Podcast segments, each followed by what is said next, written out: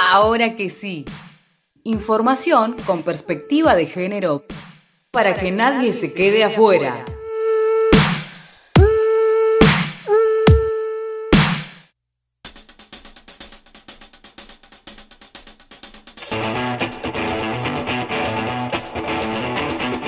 ¿Qué es la violencia económica de género? La violencia económica o patrimonial sucede cuando un varón controla o influye de manera no consentida sobre los ingresos o la independencia económica de una mujer. Generalmente pasa en los hogares de familia o en parejas convivientes, pero no es estrictamente necesaria la convivencia. ¿Y cómo puede darse? Un ejemplo es que un hombre no deje ir a trabajar a la mujer y ella dependa solo del ingreso de él para vivir. Esto muchas veces es utilizado para que el agresor la amenace y la tenga bajo su control. O cuando ella gana un ingreso, pero es administrado por él obligadamente. También sucede cuando un padre no le pasa dinero a la madre para los gastos de su hijo en común, estén juntos o separados. ¿Hay leyes para combatir este tipo de violencia? Sí, principalmente la Ley 26.485 de Protección Integral para prevenir, sancionar y erradicar la violencia contra las mujeres.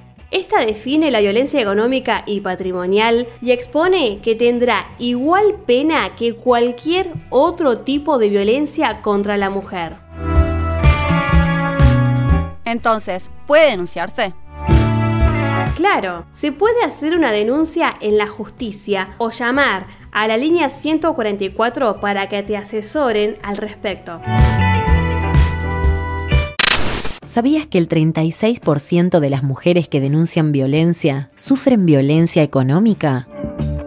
Aunque lo que impulsa la denuncia sea otro tipo de agresiones, en muchos casos se detecta que estas violencias están atravesadas por un importante control de la economía de la mujer, por lo tanto, de su vida y sus movimientos.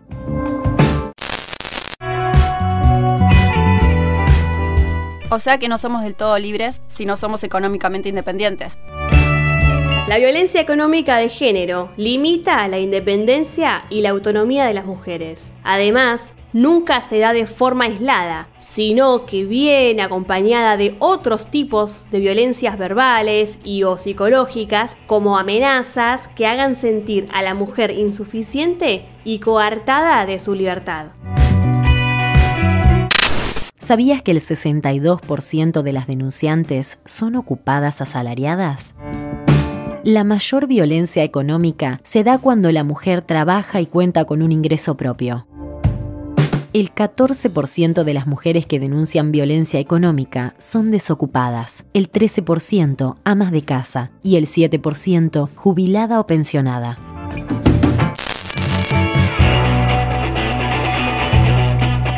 La violencia económica y patrimonial es violencia de género. Sin autonomía e independencia económica, nunca seremos libres.